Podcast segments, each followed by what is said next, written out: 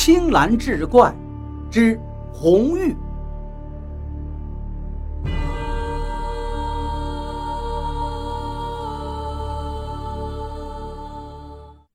书接上回，一挨着地面，这只小狐狸仿佛如梦方醒般活泼起来，对着它又是摆尾巴，又是摇脑袋，一双大眼睛眨巴眨巴的，百般的谄媚。你呀，真是个小鬼灵精！苗志远轻笑着蹲下身，又抚摸了一下小狐狸的脑袋。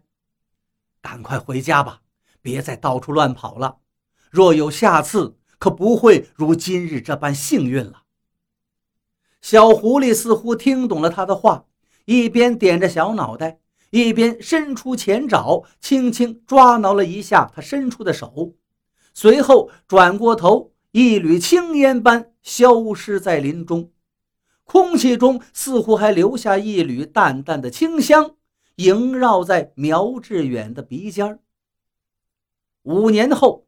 太平镇的济世堂医馆已经名声鹊起，方圆百里竟是无人不知、无人不晓苗神医的大名。这倒不仅仅是苗神医医术高超、医德高尚，更是因为这苗神医还是一个尚未婚配的美男子。据说这一方的媒婆都快踏破了苗家的门槛了。这十里八村的俊俏女子。哪个不梦想着成为那神医的夫人？奈何月老就是不为这苗神医牵这根姻缘线。眼见得他已经二十有二，仍然是孑然一身。这天下午，苗志远照常在医馆里为病患诊病。请问，这里可是苗神医开的医馆？一个柔软的女声传来。犹如一缕清风拂过春水，让人为之心荡。正是，请问姑娘有何贵干？苗志远把视线从正在问诊的病患身上移开，嘴角微扬，朗声回道：“但见一红衣女子正搀扶了一位雍容华贵的妇人站在医馆中。那红衣女子正值妙龄，身姿轻盈。”更是生得姿容绝美，真是一个面若桃花、眼若水杏、唇不点而珠、眉不画而翠。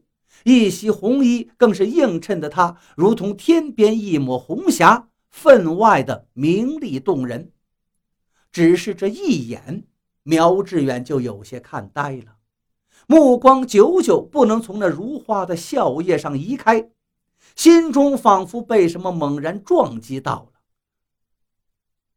哦，你就是苗神医。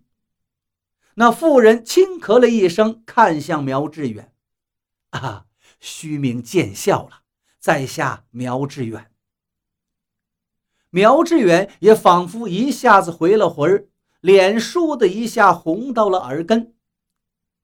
红玉，赶紧过来给苗神医见礼。妇人轻轻唤着身旁的红衣女子。见过苗神医，那叫做红玉的女子轻启朱唇，盈盈下拜。岂敢岂敢！苗志远急忙起身还礼，只是心中颇有些懵然。神医只管受了玉儿这一拜便是，当年的救命之恩一直不曾回报呢。那妇人继续说道：“这些年来。”经自己双手救治过的病人不知有多少，只是对于如此绝色佳人，苗志远竟然并无印象。他拧眉苦思，妇人并不想答疑解惑，自顾自说道：“苗神医呀，我这玉儿也是略通一点医理的，我看你这里也需要一个人打打下手。恰我同他爹爹要出门远游一段时日。”玉儿纤弱，经不起颠簸，就留在你这里给你帮忙吧，也算报答当日救命之恩。待我等远游归来，我们自会接他回去。言毕，竟是不等苗志远回应，兀自推门离去了。红玉俏生生地立在当场，犹如一幅空灵绝美的画卷。苗志远一下子看呆在那里。神医哥哥，你只管呆愣在这里做什么？红玉见苗志远的呆相，不禁掩嘴轻笑。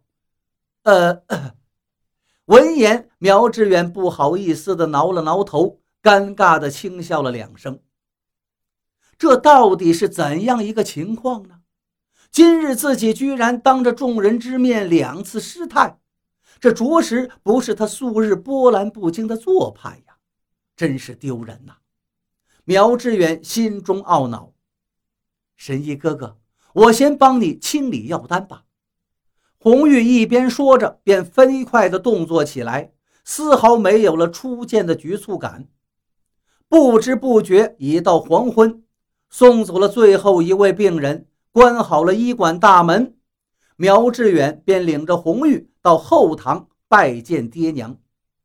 看着这仿佛是从天上掉下来的绝代佳人。苗志远的爹娘自然高兴的是眉目全开，笑得脸上如同绽开了春花。原来这小女子姓胡，名红玉，年方二八，是百里外的点苍山胡家村人，家中姊妹九个，她是老幺，深得父母和姐姐们的宠爱。她自幼研习医术，虽没有正式拜过师。倒是拜访过一些世外高人，对治疗疑难杂症更有一些独家的手段。得知红玉父母远游，接下来他要在这里住上一段之后，苗家爹娘的欢喜更是不必代言。这分明就是苗家祖坟冒青烟了，老天爷生生的给送来一个好儿媳呀！